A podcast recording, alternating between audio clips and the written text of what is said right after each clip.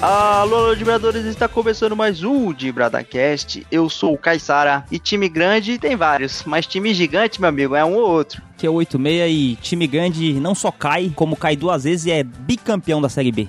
Aqui é o Aguiar e vou falar, time grande ajuda o co-irmão não cair. É, isso aí é de uma grandeza infinita mesmo, Guiara. Eu vou falar um negócio pra você. É muito altruísmo. Não tem nenhum palmeirense que pode qualquer dia falar mal de um Santista. Se, o, se você, palmeirense, estiver vendo um Santista atravessar a rua no farol, ajude ele, faça bondade, porque isso que o Santos fez pelo Palmeiras em 2014, nenhum outro time faria. Inclusive o Palmeiras, eu acho que se o Santos estivesse na mesma situação, não faria. O mais emocionante é ver a torcida do Palmeiras gritar Santos no estádio. Foi o grito mais forte que já ecoou no Allianz Parque. É isso. Já falei que Paulo Nobre tinha que criar uma estátua do Thiago Ribeiro naquele estádio lá e já era. Que porra de Marcos o quê? Tem que ser Thiago Ribeiro.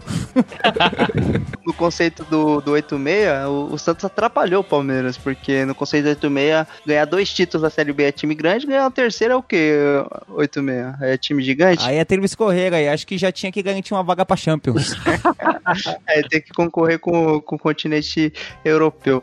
Mas é isso aí, jogadores. Estamos de volta para mais um podcast. Dessa vez separamos o tema para falar time grande, né? Porque a gente tem essa mania no futebol brasileiro, aquele time é difícil, porque aquele time é grande. Ou ao contrário, né? Quando você pega um chaveamento com um time menor, você já fala, aí, esse aí não é time grande não, vou passar fácil. E a gente vai discutir aqui o que é de fato ser um time grande, porque não existe nenhum, nenhuma definição formal do que seria um time grande, cada pessoa acaba atribuindo, mas temos também de fato um conceito digamos, abrangente aí, que é um time grande. E aí a gente vai conversar sobre isso, trazendo aqui os nossos pontos. E aí fica o convite para você também, depois que eu escutar o podcast, cornetar as opiniões do 86 que são sempre inapropriadas.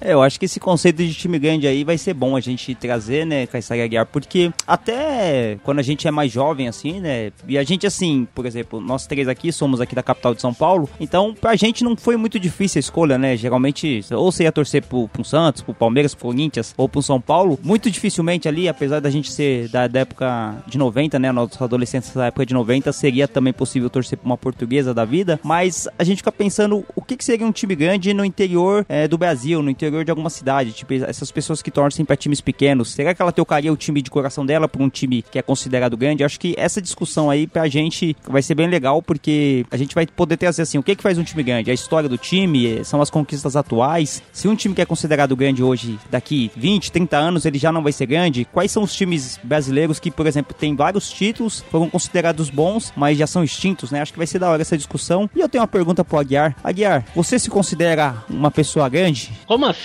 De caráter ilibado, de uma pessoa boa. Não, um grande homem. Um grande homem. Eu tô mais pra Guarani e Ponte Preta.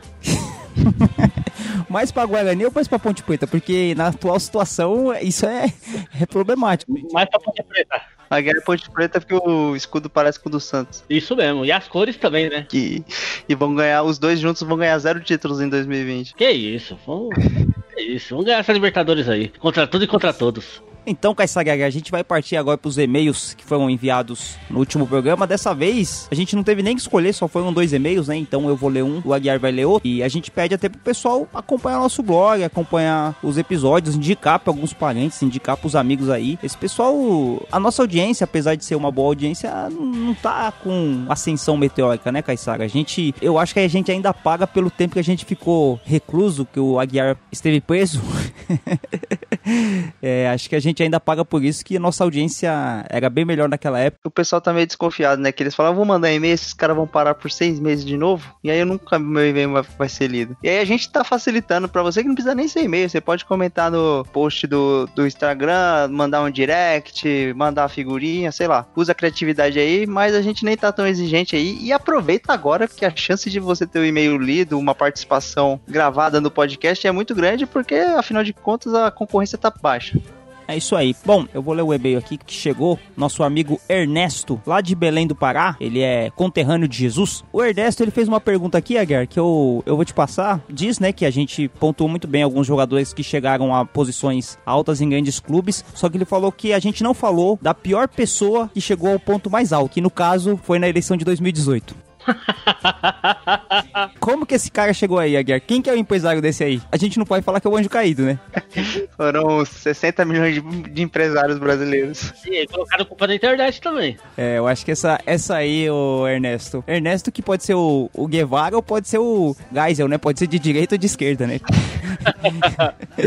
Mas eu não sei, Ernesto. De, pela pergunta dele, deve dar mais pro Guevara. Mas, bom, eu não sei como chegou e tomara que tenha o mesmo fim que alguns que tiveram aqui com alguns clubes, né? Porque se tiver aqui o renovação de contrato por mais quatro anos, vai ser foda. Se ele for tipo o presidente do Vasco. O Miranda, o Eurico? É, é. Que vai e volta? Que não sai. não, e pior que o Eurico, o filho da puta, quando o Vasco foi rebaixado, ele falou que ia pra Sibéria e não foi, né? Foi, né? Devia ter ido, né? Se o cara falasse uma verdade, ele não era político, né? Tá de brincadeira. E o Eurico realmente era político, né? Ele chegou a ser deputado pelo Rio. Não, foi várias vezes deputado. Tem um áudio vazado dele do, do vestiário que ele falava: Eu não sou vereador, não sou deputado, eu sou, eu sou presidente do Vasco. O negócio dele é ser o Vasco. Deixava isso bem explícito, assim, nas opiniões dele, né? Ele falava que uh, o, o, negócio dele era defender os interesses do Vasco. e, e se fosse tão bom assim, o Vasco não tava na situação que ficou. É, ele falava que era deputado do Vasco, né? Não deputado do Brasil. Inclusive, depois que saiu essa fala, nem os vascaínos votaram nele, que ele não conseguiu se reeleger. Ah, mas isso aí foi em decorrência do desempenho dele com o Vasco, porque é. torcedor de futebol, se o time tá bem, foda-se. É, o Andrés entrou, né? É, então. é, o próximo e-mail é de Jurandir Clemente, é de Teresina. E ele tá comentando aí, vai pra você. É, 86, vamos fazer uma troca aqui de, no bom sentido, tá? O que, que você acha do Caio, é, Caio Ribeiro que ficou fora dessa lista. Teresina, que vou te falar, é calor pra caramba lá, hein? Bom, eu só quero deixar um adendo aqui que a troca pode ser no bom e no mau sentido, dependendo do gosto do freguês, né, Guilherme? Eu acho que isso aí a gente já tem que deixar muito claro aí. O Caio Ribeiro, ele tinha uma imagem, não sei se isso era um mito na época que falavam da época, de que o pai dele tinha pago um bom dinheiro pra ele ser, passar no Júnior de São Paulo, virar jogador, depois ir pra grandes clubes, né? Jogou no Flamengo, jogou na Europa, jogou na Juventus. É que assim, eu acho que o Caio Ribeiro, ele não era um jogador ruim. Eu acho que ele era um jogador mediano ano que tinha. Ele era superestimado. Talvez por conta desse negócio do pai dele, talvez por conta das expectativas que foram colocadas e tal. Eu acho que é mais isso. Eu acho que o Caio não deveria entrar nessa lista. Ele não era tão ruim assim. Mas eu também não tenho uma é, lembrança muito explícita do, do Caio Ribeiro como jogador, não. Acho que o Aguiar deve falar melhor isso aí. Caio, né? Eu lembro dele no Santos. É, até que ele representou bem. No Flamengo também, eu ouço falar que a torcida do Flamengo gostou muito dele. Inclusive, tem uma partida histórica dele que ele foi no gol e foi bem no gol, né? Que o Klemer tinha sido expulso. Então, também não concordo. Acho que o Caio também não merecia estar nessa lista, apesar do Jurandir ter colocado, dado a opinião sobre ele. E o Caissara, o que, que ele acha? Eu acho que eu vou seguir os relatores aí, mas acho que o, a observação do, do ouvinte é, que, é a questão dele não ter feito grandes feitos na carreira e só ter jogado por clubes legais, né? Ele foi revelado, jogou no São Paulo, aí foi para Inter de Milão, depois foi pro Flamengo, foi pro Santos, então talvez o desempenho dele não justificasse só jogar em time grande. Acho que tem essa questão dele só jogar em time forte, né? Time grande, como temática do programa atual. Então fica aquele ponto de interrogação, né? Será que foi por causa do futebol dele ou do empresário? Mas como o Aguiar falou aí, ele não era um jogador ruim, ele só não era um jogador nível seleção e tal assim. Mas hoje, no futebol de hoje, ele seria titular em muito time ainda, com certeza. Ele era melhor como jogador ou como comentarista, o Aguiar? Muito mais como comentarista. É, ele é melhor como comentarista, aí sem dúvida. É, eu também, eu acho o Caio Ribeiro bom comentarista.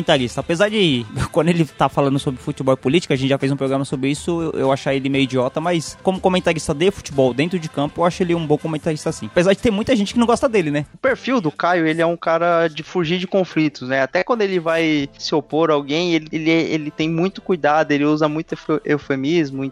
Tem até um vídeo que é engraçado que parece que ele tá zoando, né? Ele pergunta pro Galvão assim, posso, pelo horário, eu posso falar aqui? Aí o cara, esse juiz foi um bananão. São 11 e meia, então acho que eu já posso usar desse palavreado. Vocês me desculpem, mas ele pipocou, ele é um bananão.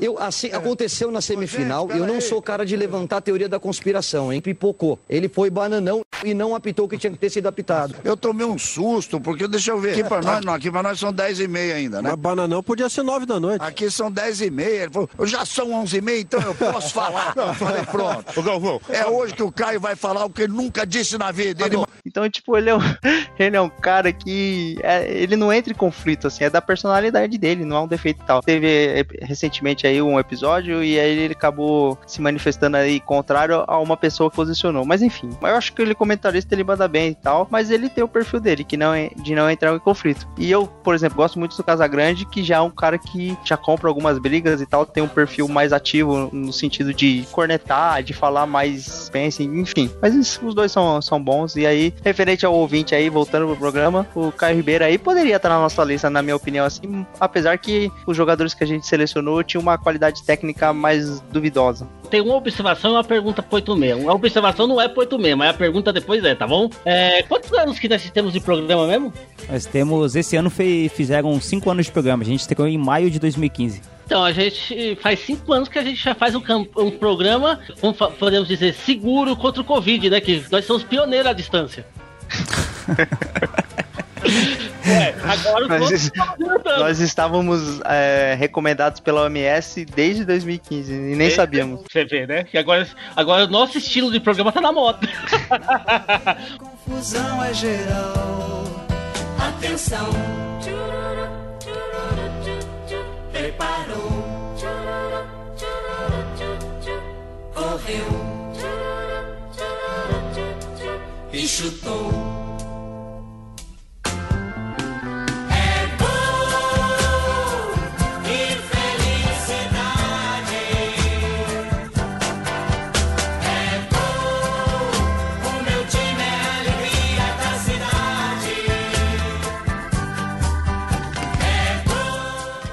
Chegamos, amigos jogadores, e a gente vai discutir time grande. E eu queria fazer a pergunta para o meu caro 86 e Aguiar. Quando se fala em time grande no Brasil, é, ser específico, quais são os times que vêm à cabeça de vocês? Começando pelo Aguiar. De time grande, né? Quando usa essa expressão, esses times são grandes, quais são os times que vêm à cabeça de vocês? Eu já falei isso no programa que nós estávamos discutindo o rebaixamento do São Paulo, mas vou falar de novo. Meus cinco times grandes: Santos, Grêmio, São Paulo, Cruzeiro e Flamengo. É, eu acho essa sua lista um pouco seletiva demais aí, mas vamos lá, não vou cornetar já cornetando. Ah, tá. E 86. O 86 é só time da Série B, quer ver? Eu acho que assim, a gente pode até entrar nesse, nesse mérito dessa discussão, o que, que é um time grande, o que, que não é, mas eu acho que no Brasil é consenso, pelo menos jornalisticamente falando, de que os grandes são os quatro de São Paulo, quatro do Rio, os dois de BH e os dois de Porto Alegre. Para mim, é muito óbvio isso aqui, só que a gente vai discutir uma questão de que de, dentro dessa lista de times grandes que a gente tá falando, quais realmente mantém essa expectativa de ser um time grande? Por exemplo, a gente vai pegar alguns times que na época dos anos 2000 ali, final dos anos 90, perto dos anos 2000, o Atlético Paranaense São Caetano, alguns times que chegaram à final de Copa Libertadores, que chegaram a ganhar Campeonato Brasileiro, que são times que podem ser considerados grandes também. Então, na minha opinião, são esses 12 aí. É os quatro de São Paulo, quatro do Rio, os dois de BH e os dois de Porto Alegre. Só que isso aí também é discutível. Então, eu acho que nesse programa a gente vai discutir o que que mantém um time ser grande, qual que é a nomenclatura que, o que que um time precisa fazer para ser grande. Eu queria puxar esse ponto, porque assim, a gente fala, ah, tal time é time grande, mas quais são os componentes para um time ser grande? Ele tem uma grande torcida torcida é, é um fator? Acredito que todos concordamos que sim. Mas o, o, alguns times, eles têm níveis muito diferentes, né? Eu vou puxar um time que acho que todo mundo fala que é grande, mas eu vou trazer para discussão aqui, que é o Atlético Mineiro, né? O Atlético Mineiro é um time grande? Sim. Mas o Atlético Mineiro, até outro dia, ele só tinha um título assim realmente importante, que era, que era o Campeonato Brasileiro. Não, eles consideravam também a Comembol. Ah, então, cara, é outro nível de campeonato. Mas beleza, vamos colocar a Comembol na, na lista aí. Ele quebrou esse jejum, digamos assim, de títulos importantes. Foi em, em 2013 que ele foi campeão da Libertadores. E aí, acho que em 2014 ou 15 ele foi campeão da Copa do Brasil. Então ele adicionou dois títulos de peso a essa lista. Mas acho que todo mundo concordava que o Atlético Mineiro Mineiro era, já era um time grande, mesmo apenas ter conquistado um título brasileiro, praticamente. Ô, Caio, eu posso pedir uma coisa para edição quando for, feita a edição? Vamos estar tá falando desse título aí de 2013? Coloca aquela fala do Ronaldinho. Ah, que a gente não, pode, não vai fazer feio igual o Santos na final. é, eles não fizeram feio na final, né? É que eles nem foram, né? Aí que você viu que ele, o Ronaldinho te dibrou. É verdade. e o engraçado do Atlético, né? Porque ele conquistou o primeiro título que é considerado o brasileiro genuíno, né? Sem ser aquelas taças, né? Foi o de 1971. Sem ser essas taças, que negócio é esse?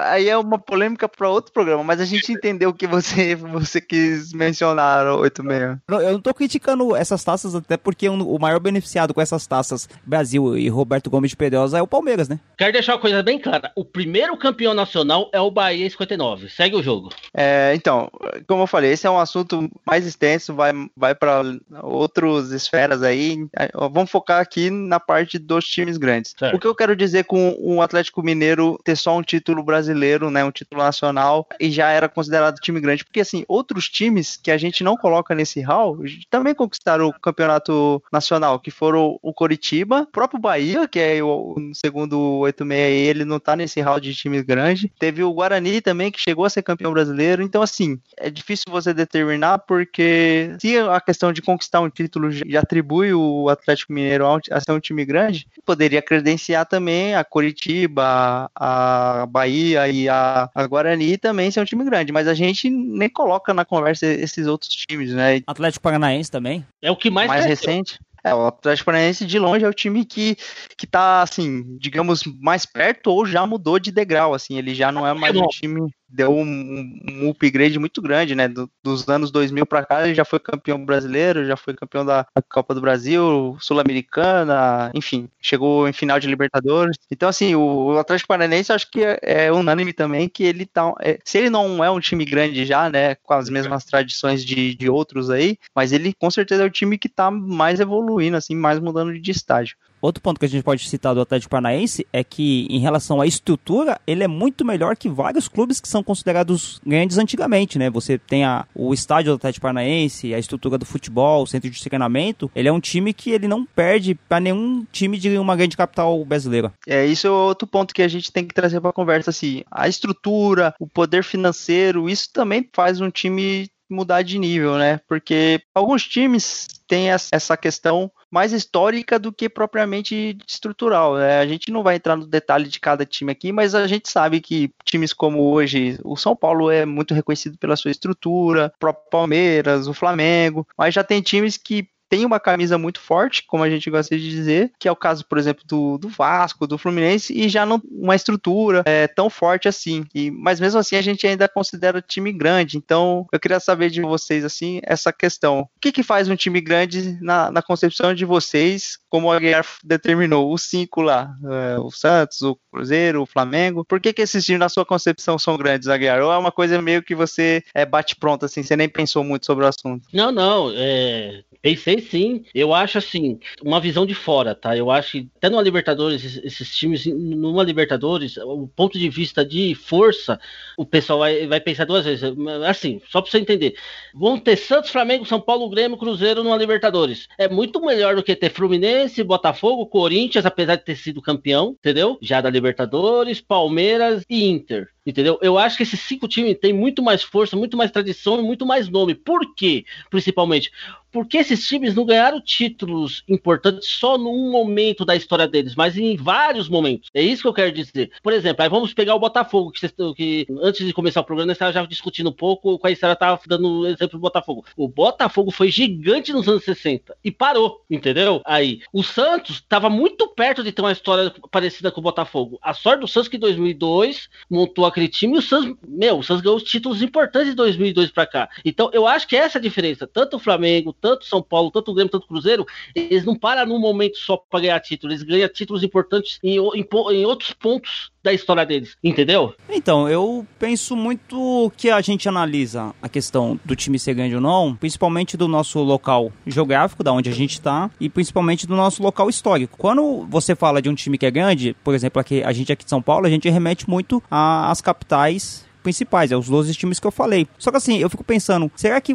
se você for lá no Paraná, você perguntar pra um, tipo, um, atle- um torcedor atlético paranaense, ele tem a mesma consideração de que ele realmente não é um time que tá no mesmo patamar. Nem vou colocar o Palmeiras, o Flamengo, que são times que conquistaram títulos recentes, o Santos também, mas tipo de um Botafogo que não ganha nada há muito tempo, tipo de um Vasco que também passou por vários rebaixamentos seguidos aí, daquela de 2000 e 2010. Será que o ponto que a gente tá observando, se o time é grande ou não, não é muito baseado na, na visão que a gente tem, que é centralizada, que é aqui do Sudeste, será que não é isso? E também do ponto de vista histórico, porque assim, é, é que nem o Aguiar tava falando, o, o Santos, o Botafogo, o Botafogo foi muito grande. Um cara que é torcedor do Botafogo hoje, que ele, sei lá, tem 60, 70 anos, e ele viu na juventude dele o Botafogo ganhar grandes títulos, ter o Garrincha como principal jogador, ele vai olhar o Botafogo hoje e ele fala assim, não, o meu time tá ruim, mas ainda é um time grande, porque uma hora vai virar, sabe aquela coisa de torcedor? Não, uma hora meu time vai estourar, uma hora vai acontecer de cair o raio do- de novo aqui, a gente vai ganhar título de novo. Só que o, o- o cara que torce o Botafogo hoje, o, a- o adolescente, que tem 15, 16 anos, ele nunca viu o time dele ser campeão de alguma coisa relevante. Então, a observação que ele tem do time dele ser grande, às vezes ele nem gosta tanto de futebol pra torcer Botafogo, tá ligado? E, e eu não tô falando isso menosprezando o Botafogo, mas porque a gente que foi, por exemplo, eu, eu, sou, eu sou de 86, até pelo nome, mas na época, de, na década de 90, o Palmeiras ganhou muito título. Ganhou Copa do Brasil, lógico, o, o Aguiar vai falar que é por causa da Parmalat, talvez seja realmente, mas torcer pro Palmeiras na década de 90 era muito mais fácil do que torcer pro Santos. E o, Caissara sabe disso. Na década de 90 foi sofrível pra ele. No dia do aniversário dele, em 96, o Palmeiras aplicou uma goleada de 6 a 0 em cima do Santos, Na Vila Belmiro. na Vila Belmiro. Dois gols do Kleber zagueiro. Eu acho que só pra finalizar a minha parte, eu acho que quando a gente analisa o que é um time grande e o que, que não é um time grande, a gente observa primeiro do nosso local, da onde a gente tá, e a gente também analisa do ponto de vista do- de qual time a gente torce, tá ligado? Eu acho que é um pouco isso, e a questão da história também. Eu acho que é discutível essa questão de time grande. Quem que é o time grande? Que- primeiro de tudo, quem saber, quem que tá falando que é grande?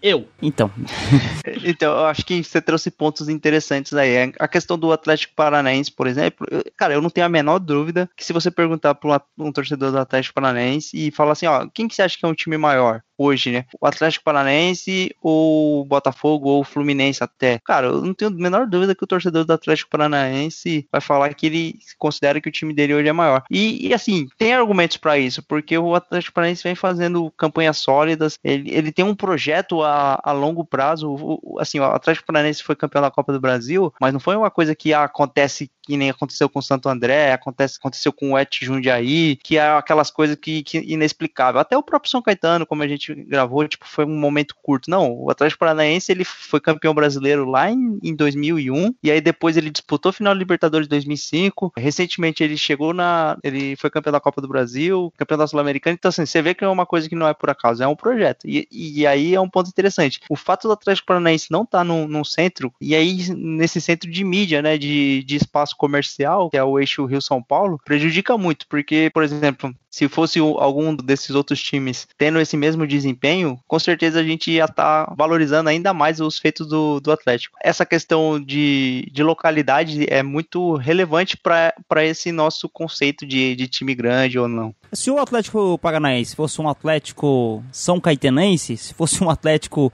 aqui, tipo, de uma cidade, se não fosse nem da capital de São Paulo, mas fosse da região metropolitana de São Paulo aqui, todo mundo ia estar falando que é aspirante a time grande, que é aspirante a ser um dos melhores times do Brasil. Como é no Paraná, e outra coisa, eu, o Atlético Paranaense ele tá se destacando muito mais do que o Coitiba, que é outro time que tem uma história gigante também, já foi campeão brasileiro. E aí é a nossa pergunta: se você chegar para um torcedor do Coritiba e para um torcedor do Atlético perguntar qual dos dois é maior, o Coritiba ele vai falar: não, mas o meu time tem uma história maior, foi campeão primeiro.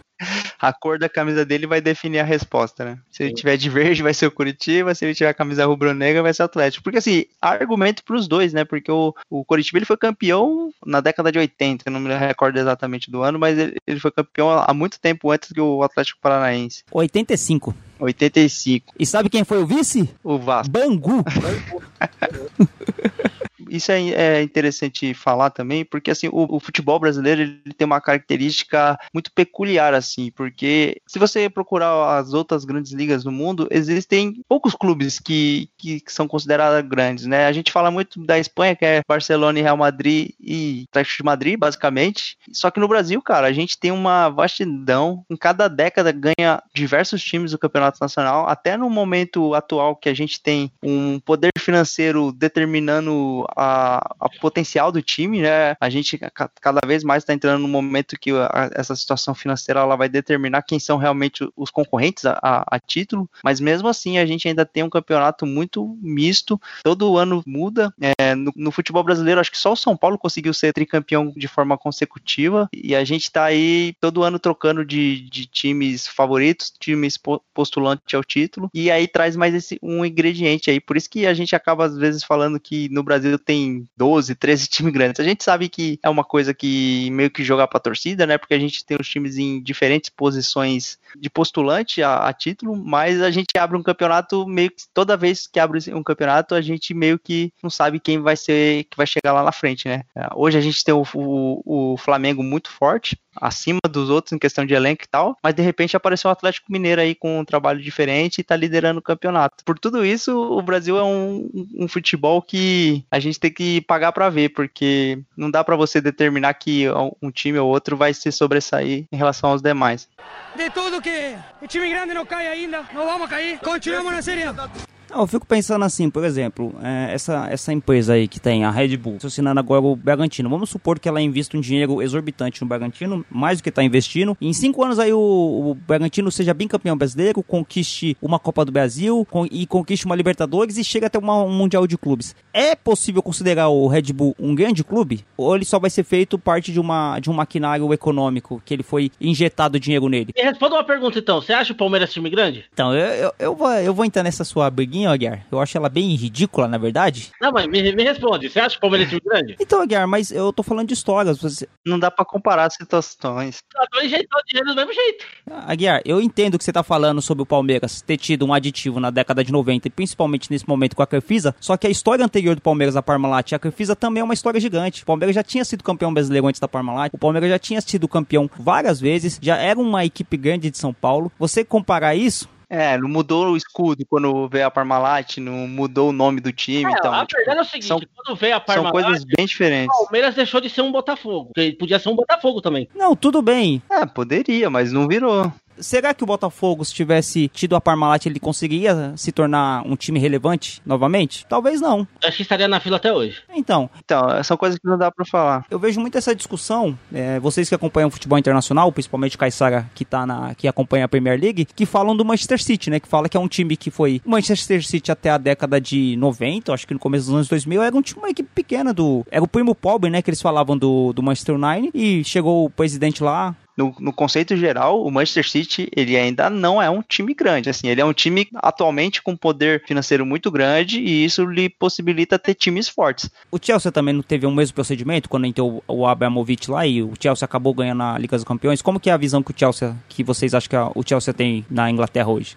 O Manchester City ainda não ganhou a, a, Liga dos Campeões. O Chelsea chegou a ganhar. Mas o City é um feito com dinheiro, mano. Para. Então, o, assim, se você perguntar, os times grandes da Inglaterra ainda são o Liverpool. E o Liverpool passou por um momento muito ruim né, entre a, o título de 2005 da Champions League e o título recente agora do, da Champions League de novo e do Campeonato Inglês. O Liverpool ficou 30 anos sem ganhar o Campeonato Inglês, mas mesmo assim, se você perguntar, o Liverpool, principalmente o Manchester United, eu acho que é o time mais forte, e o Liverpool, eles meio que dividem as opiniões. Aí depois vem o Arsenal, vem alguns outros times aí. E aí começa a vir Manchester City e Chelsea. Mas o, como você estava comentando, 86, assim, só o dinheiro, ele não compra essa credibilidade, ele não compra esse status, mesmo quando você tem times que vencedores. É, o Manchester City foi campeão, acho que quatro vezes aí nos últimos 20 anos, digamos, da Premier League. E, e na Premier League é um feito relevante, né? Mas ele ainda não tem essa mesma credibilidade, essa,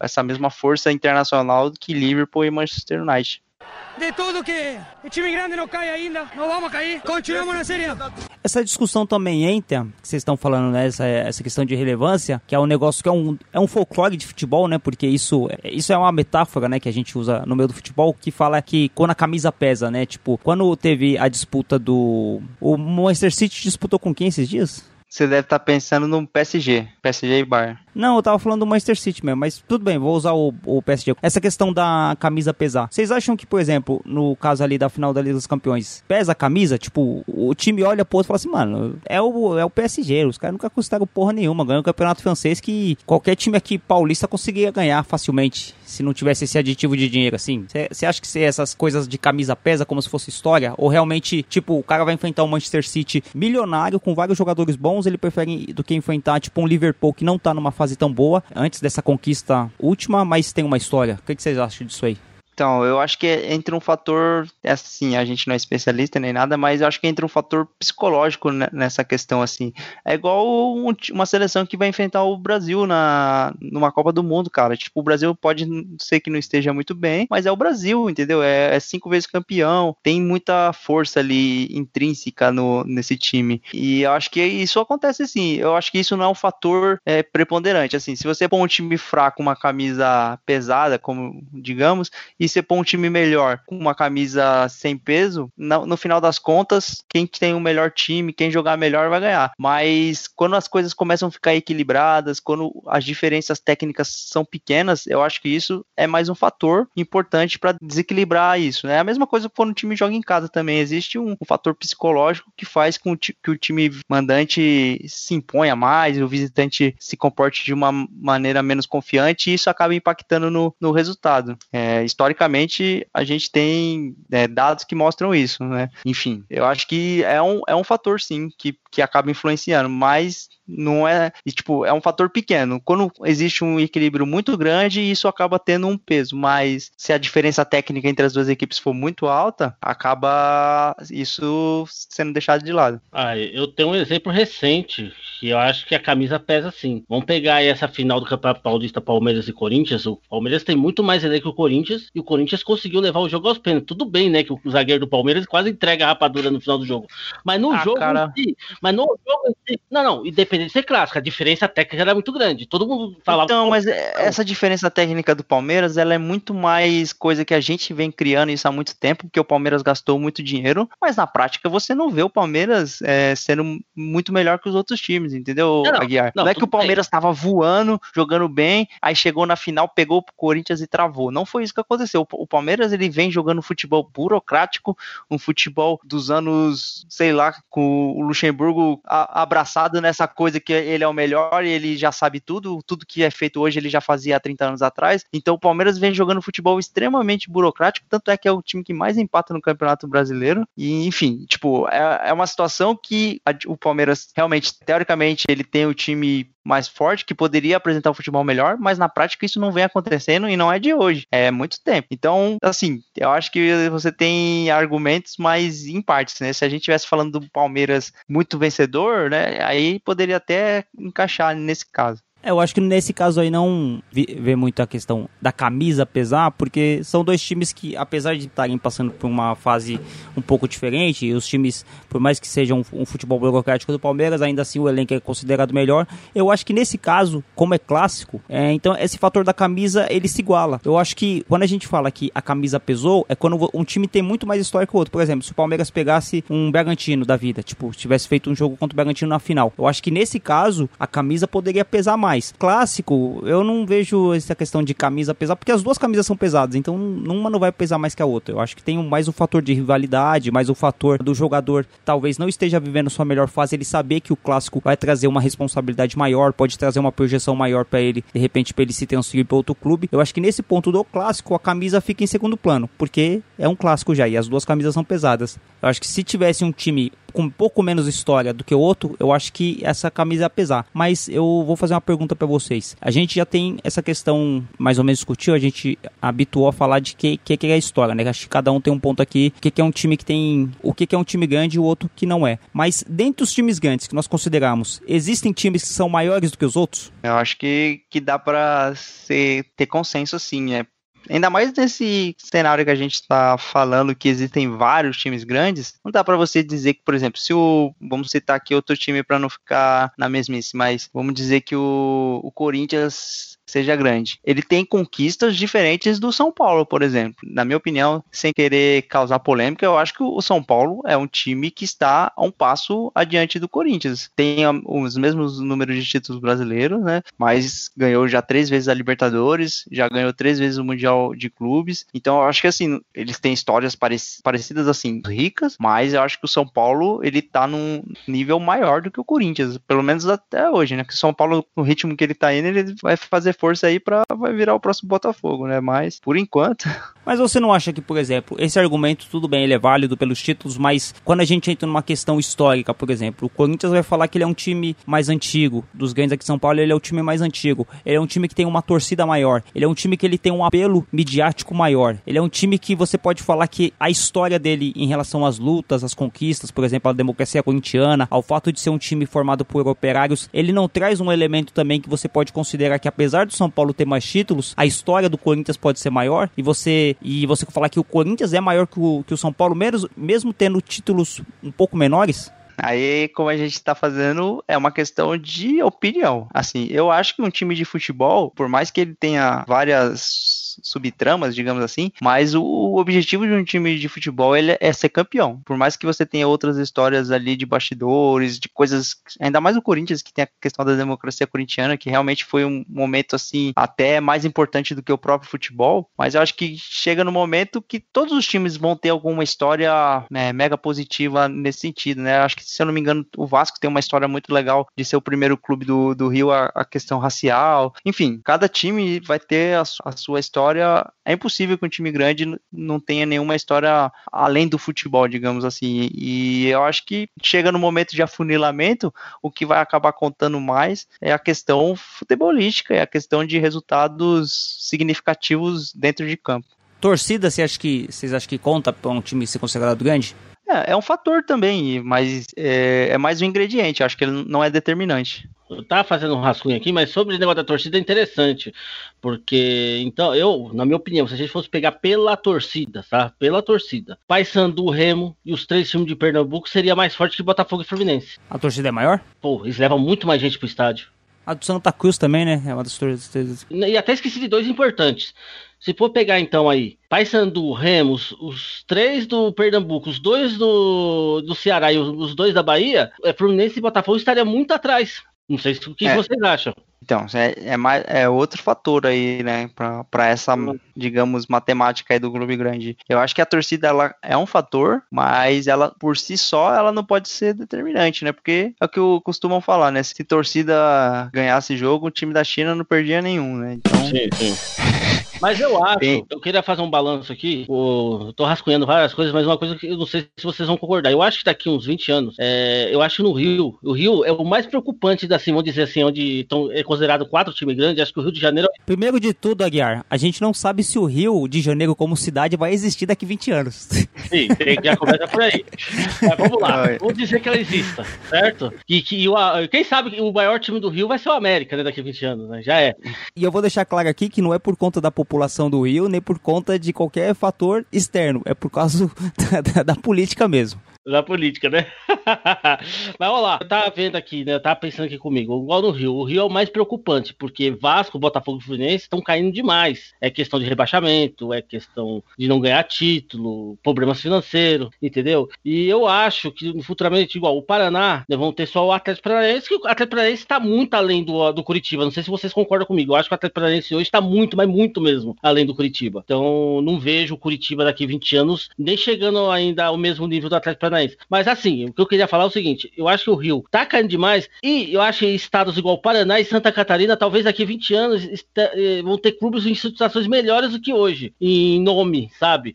Porque, ó, se você for pensar bem, o Campeonato Estadual de Santa Catarina não é muito importante, mas se você for pensar na disputa lá dentro, hoje nós temos Joinville, Chapecoense, Criciúma, Havaí, Figueirense e até o Brusque correndo por fora. Tem, tem pelo menos sete times que têm condições de ser campeões estaduais. Não é igual aqui em São Paulo, que é só os quatro grandes. É isso que eu tô querendo dizer. A importância desses clubes no cenário estadual deles pode fazer o futebol de Santa Catarina crescer um pouco mais daqui a 20 anos. Ao contrário do Rio, que eu não vejo solução nem para Fluminense, nem para Vasco, nem para Botafogo. Não sei o que vocês acham disso. Eu acho que na questão da gente fazer essas projeções, principalmente por uma questão da área econômica, é difícil porque assim, a gente tá vendo o exemplo do RB Brasil, né, o, que é o Bragantino, que teve uma injeção de, de dinheiro gigante, mas eu não vejo como um planejamento, né? Eles escolheram um time e foram lá e injetaram. Diferente do Atlético Paranaense, que é um processo gradativo. O Atlético não tem, eu não, pelo menos eu não sei, não tem nenhuma empresa grande por trás. É um projeto diretoria que, enfim, pode ter alguns alguns atrativos econômicos lá, algumas associações, mas é um negócio a, cur- a longo prazo, né, o do Atlético Paranaense. Então, por exemplo, o RB Brasil, que nem eu falei, pode ganhar um monte de título em dois, três anos, mas depois a empresa ir embora e o time ficar na decadência aí, ficar sem eira nem beira.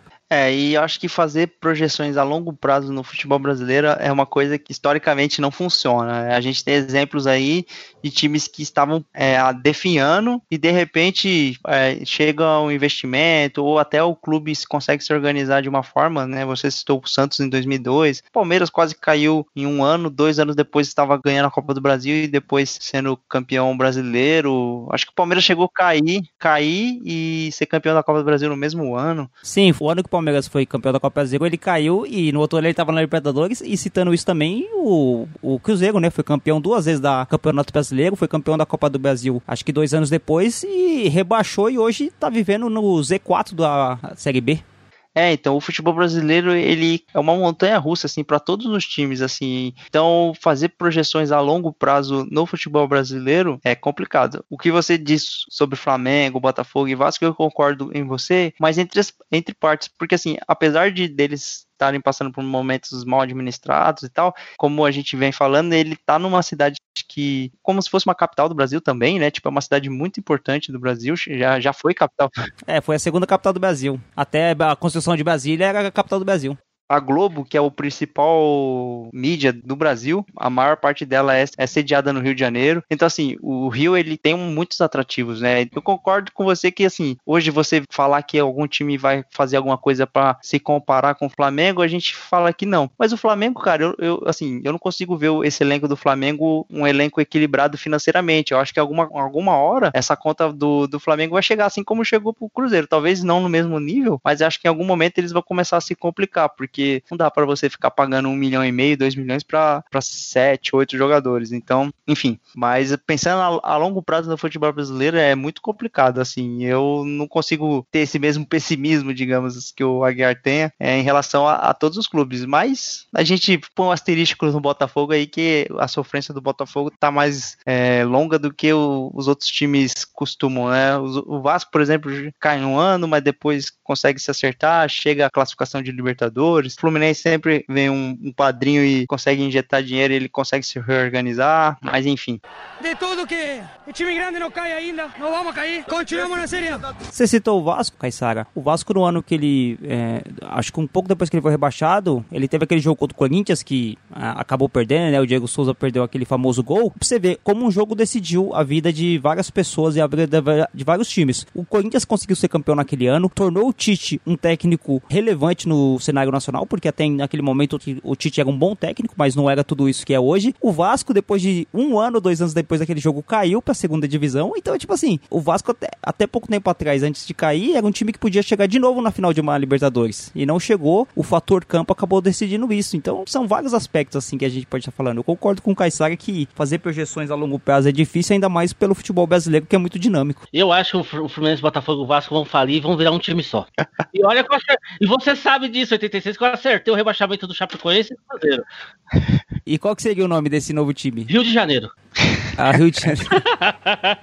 Parece o, aqueles times genéricos do videogame que não tem uma licença, né? Do, É. Da competição, aí coloca o time, aí mete a faixa transversal, preto e branco, só que não pode usar Vasco, aí tem que usar Rio de Janeiro. Rio, Rio de Janeiro da Gama. Bom, quem nasce no Rio de Janeiro já é chamado de Fluminense, né? A sede podia ser no Botafogo. O Vasco, eles podiam usar o mascote, já ia ficar um... Eles podiam ir de barco pra todo É, jogo. também. Não, e o nome seria Rio de Janeiro Regatas, porque os três têm regatas no nome, né? É verdade, dá pra fazer um time aí. E, o, e quem ocuparia essa vaga aí? O América ou o América, logo logo, vai ser o único que vai disputar frente a frente com o Flamengo. O América é um time considerado grande, não, no Rio de Janeiro, Aguiar? O É América. tipo uma portuguesa aqui em São Paulo, né? Grande, mas não mútil. Não muito, é isso mesmo. É, é, um- é- o América é a portuguesa do Rio. Mas lá já tem a portuguesa do Rio. Não, pior que tem uma portuguesa lá, né? Mas é que a portuguesa lá não vale nada, mas no caso do, do América, ele tá ali pra disputar com a portuguesa, até porque os dois sumiram, né, do mapa, né? A gente É. podia depois fazer um programa só sobre times do interior, assim, do Rio. No, Rio- no, no Rio é engraçado, né? Tipo, tem o Bangu, que foi vice-campeão em 85, tem o Volta Redonda, o time lá do Zinho, o Nova Iguaçu. É, deve, deve ser legal a gente fazer um programa só com esses times do interior, assim. Então, o americano é, era uma, uma força lá do Rio de também, entendeu? Era o time do presidente da Federação Carioca, o Caixa d'Água. Ele sempre aparecia numa semifinal ali de Carioca e tal, mas depois que o Caixa d'Água morreu, sumiu o americano. Americano de Campos. Entendeu? É, como, é muito estranho, né? Você ser presidente de uma federação e torcer pra um time, né? Assim, explicitamente. Eu torço pra esse time. Ah, mas é inevitável, né? Se você tá no meio do futebol, você torce pra alguém. Não, mas tudo bem, mas não precisa dar- também ajudar tanto, né? Não precisa deixar claro isso aqui, né? É, não vai deixar claro, né, pô? Entendeu? Ó, É. você, você deixaria o André ser presidente da Federação Paulista? Pra o o André se investigar direitinho, velho, ele vai ser presidente de, de xadrez. É, De tudo que o time grande não cai ainda, não vamos cair. Continuamos na Série. Pra fechar aqui o, o nosso tema, assim, a gente é um programa que não tem muita conclusão, porque eu tô orgulhoso, porque muitos podcasts que eu escuto são assim, tipo, as pessoas discutem por duas, duas horas e a conclusão é tem que esperar, tem que ver o que tem que ver o que vai acontecer. Hum. Não tem muita definição, é mais pra explanar, né, e tentar chegar a novos conceitos, talvez, mas sem, sem determinação, porque de fato é uma coisa opinativa e, e aí cada um vai ter a sua. É a famosa pauta preguiçosa, né, o Caissara Guerra? É a pauta que, que a gente fala a nossa opinião, mas é tudo muito bem embasada, tudo muito bem treinada e não é feito de última hora, pra quem acha, né? É, é feito no dia que vai ser lançado. Mas antes de fechar, eu quero, eu quero que a gente faça um, um rodízio aqui, cada um expresse os três maiores clubes, né? Faça um pódio e aí sem poder incluir o próprio clube, né? No caso do Olha. 86, o Palmeiras, no caso do Aguiar e meu, não pode incluir o Santos. E a gente vai fazer o, top 3 aí dos times brasileiros aí, segundo a opinião de cada um, obviamente. Ó, viu? Deixa eu falar. Eu tenho uma pergunta pro Caissara antes de encerrar o programa. e Eu tenho que corrigir uma coisa que o Caissara fez aí antes que ele seja atropelado por algum, algum morador de Jundiaí na rua. Tá. É o Paulista Jundiaí, não era o Et Jundiaí. Então, não, não. Então, o Et Jundiaí foi uma fase empresarial do Et, que a torcida, a torcida aqui odeia. Então, se um dia você vier pra Jundiaí, não, não fale muito sobre o Et Jundiaí, tá? Mas espera aí, os caras conseguiram levar o Neto pra ir pra jogar bola. Mas tá louco, os caras querem quer, quer ouvir o capeta, mas não quer ouvir falar desse tal de Et Jundiaí. o, é, o Jundi- é, tem duas coisas que o Ju- Jundiaí não gosta, de falar do Et Jundiaí e falar que eles não usam seta, mas é verdade, eles não usam seta mesmo, eles não sabem pra que- pra que serve a seta do carro. você tem que adivinhar. Quando você tá andando aqui em Jundiaí, o dia que vocês vierem um dia andar de carro aqui, toma cuidado, você tem que adivinhar onde o cara vai entrar. Não dá pra Mas você andar Sabe o que colado. que é? assim. Ah. O povo de, de Jundiaí é apolítico, eles não são nem esquerda nem direita, eles são É isso mesmo, eles são centro. Nem ré eles dão. Não, não. Mas aí, o- já que, né, vamos terminar com uma polêmica, né? Quem é maior, o Guarani ou a Ponte Preta? Levando em conta, Caissara, que a o Guarani tem um título brasileiro, que torna ele muito grande. Porém, a Ponte Preta tem seis vices-campeonato paulista. Vice-campeonato quer dizer nada. Ué, mas chegou na final em seis oportunidades. E ganhou quantos? Não, mas aí você tem que. Eu vou tentar fazer uma defesa aqui e você conclui. Tudo bem, o Guarani chegou numa final e foi campeão, lindo. Nunca mais ouviu falar em Guarani. A Ponte, querendo ou não, tá sempre atrapalhando, enchendo o saco. Ah, cara, pra mim título é título, cara. Não dá... Então, então você declara aqui que o Guarani é o maior time de Campinas. E apesar, eu acho que é o maior time verde do Brasil, inclusive. Ah, aí eu concordo, aí eu concordo, é verdade. Mas vamos lá, faça seu Eu- top 3 aí, Aguiar, e Tá. na sequência o 86. Santos do Amapá, Santos da Paraíba, não interessa o time, né? É, Falou que não podia seu- o Santos que eu torço. Então tô falando, Santos do Amapá, não, tô brincando. Não pode, tem que ser time grande, né? Então vamos lá. Não, vamos lá, no seu conceito de time grande. Se o seu conceito é o time começar com o Santos, é bem complicado. Mas vamos lá, eu. Pô, três times grandes. Eu vou falar de três, eu vou, acho que eu vou pôr três aqui que não tá nesse número dos- de times grandes, desses 12, por exemplo, que o, que o 86 falou, mas que eu acho que são times que têm uma relevância pro cenário nacional, que é o Esporte, o Bahia, e aí eu vou tirar uma polêmica, e o Ceará. Só times nordestinos. É. Tá, tá chegando a eleição, tem, tem candidatura na região Nordeste, Aguiar? Vou fazer o Nordeste independente, vai virar um país. Bom, primeiramente eu quero retornar à pergunta do Aguiar, falar que com certeza eu vou advogar pela cor. O maior time de Campinas é o Guarani, é o segundo maior clube verde do Brasil. O Guarani tá, tá passando uma fase difícil, né, com a questão do brinco de jogo da princesa. A gente já citou isso quando a gente falou do programa dos estádios, mas o Guarani pra mim ele tem um- uma coisa que eu nunca me esqueço, é que em 96 quando o Palmeiras fez aquele título dos 100 gols e tal e tava ganhando de todos os jogos, o Guarani foi o único time que conseguiu ganhar do Palmeiras de 1 a 0 Um gol do Dinei. Gol do Dinei tirou a invencibilidade dos Palmeiras. Então o Palmeiras não foi conseguiu ser campeão paulista invicto com mais de 100 gols por conta do Guarani. Então acho que isso é bastante relevante para a história, talvez pelo menos aqui pro Beta Cash. E eu acho que o Guarani é o maior time. Apesar da Ponte Preta ser um time bem interessante também, eu, eu gosto da Ponte. Eu acho que, é, principalmente quando a gente falou dos times lá, dos mascotes, a torcida da Ponte também tem uma história legal com a questão contra o racismo. Mas enfim, bom, eu vou citar alguns clubes grandes aí que eu, eu falo, que eu acho, assim, hoje, pra mim, tipo, por exemplo, eu acho que o, o Corinthians um grande clube, assim, tipo, um time grande, pela história, pelos títulos. É, eu acho também o Santos, pela história também, e pelos títulos também. É, só teve o rei do futebol, só isso. É, também. O Pelé contribuiu muito para a história do Santos, né? É, é, inegável isso. Talvez se não fosse o Pelé, o Santos não seria o que ele é. Concordo, concordo. O, o Pelé fez muito mais pelo Santos do que o contrário. É, eu sei que muita gente, às vezes a gente fala que o clube é maior do que o jogador, que os jogadores passam, mas o clube fica, mas o Pelé é um ícone, né? Um jogador ímpar na história do, do Brasil, na história do futebol nacional. Mas e outro clube grande que eu vou colocar, deixa eu ver, vou te pegar um clube do Rio ali. Eu acho que o Vasco. O Vasco é um grande clube, com uma grande história e pau no cu do Flamengo.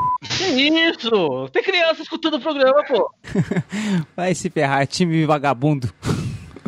Convidão. É, o Flamengo caiu alguns pontos aí com algumas questões, principalmente no falando do extra-campo. Bom, só para finalizar aqui a minha participação, eu acho que o meu top 3, assim, sem me dar muita explicação, porque a gente já fez isso ao longo do programa, mas eu montaria na, na primeira posição o São Paulo, na segunda o Cruzeiro e na terceira o Grêmio. Aí, evidentemente, ressaltando que não, o Santos não estava elegível para essa candidatura. Infelizmente.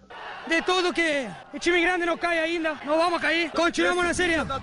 E aí, ô, seus desocupados de Braba, como vocês citam um monte de time grande e não fala do querido América? Ah, Caissara, vou pegar você de jeito, viu? Essas pautas suas aqui não, dá moral pro América, vai sobrar pra você. Tô falando meu tridente faz tempo que não sangra, vai sangrar, viu? Vai sangrar. Mas vamos lá, você sabe que eu falei que nos últimos programas ia trazer coisas diferentes. Um programa eu trouxe dica de receita de bebida, eu já é, até dei uma. já até cantei, e agora vocês vão pensar um novo lado do Anjo Caído, que eu quero ficar um pouco mais popular. Porque o verdadeiro anjo caído do país tá meio sem moral, né? Então eu quero ver se eu fico com mais moral do que ele. Se é que vocês me entendem. Se é que vocês me entendem. O anjo caído que está comandando o país. Mas vamos lá. Quero ficar mais, vamos dizer assim. Quero que a população goste mais de mim. E outra coisa, viu? Quem começar a citar aí, é, tanto nos comentários do Instagram ou por e-mail, o, anjo caído, eu vou falar o nome aqui, sabe? O nome inteiro aqui no programa. Pode ser? Pode. Vamos fechar assim, Caissara? Vamos fechar assim, 86? Se o cara citar o anjo caído, a gente fala aqui no programa do cara. Vamos lá, eu vou falar de alguns filmes aí, vamos dizer assim, que atrai a minha pessoa. O Exorcista, vocês concordam? Bom filme. Ah, é, eu esqueci que o Caissara tem medo de filme de terror. Mas vamos lá, 86 então. É. O Bebê de Rosemary. Nunca assisti. É um clássico em preto e branco. Mas tudo que tem filho e bebê, eu não gosto. É. a Profecia. A Profecia. Qual que é o enredo desse filme aí, o Anjo Caído? O, esse é um, é um menino, né, um molequinho, que ele profetiza, vamos dizer assim. Ele é o anticristo, ou seja, é meu filho. Uma pessoa da Terra. Você andou tendo é, copulações, andou tendo coito com pessoas da Terra ou anjo caído? A, aquela nossas andadas na Rua Augusta, quando você trabalha na Rua Augusta, deu, deu o que falar, cara? Ah, entendi. Bons tempos. Bons tempos, bons tempos. Você também deve ter alguma coisa perdida por lá, viu? Não tenho, eu trabalhava em cozinha lá. Eu acho que o Caissara deve ser tio, nem sabe. Ele é, mas não é meu. Não, não, não mas ele, esse ele sabe. Eu tô falando dos que ele não sabe. Vamos, Caído, adianta esse lado aí. Ah, não, eu vou falar só mais um. E o Coração Satânico que é com Robert De Niro, que é um ótimo ator, e é também. Ele incorpora eu nesse filme muito bem. No, no filme, acho que Constantino, o advogado do diabo, se eu não me engano, também é o Robert De Niro ou o Al Pacino que faz o diabo? Ah, o, não, então, o advogado do diabo é o Al Pacino, qual que é o outro? Você citou o Constantine? O Constantine é o cara que fez o Matrix lá. Não? Eu não sei falar esse nome aqui, eu, eu, apenas sei de caído, eu tenho na aula de inglês. O Keanu Reeves é o Constantine, mas o ator que faz o, o Lucifer é outro cara. Na verdade, o diabo é a mulher, né? Não, não. A mulher do filme é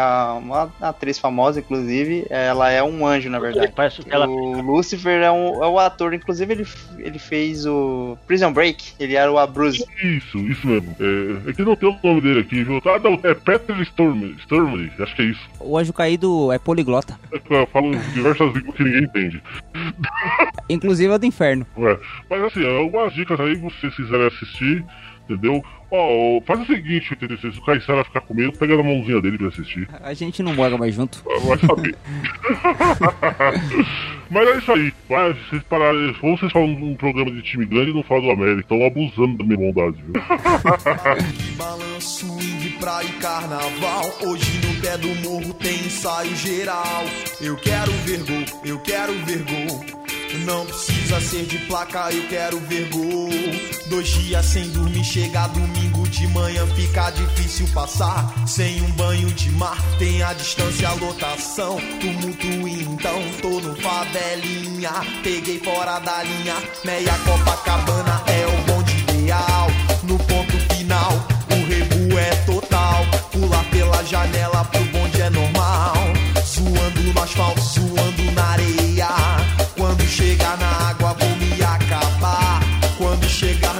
jacaré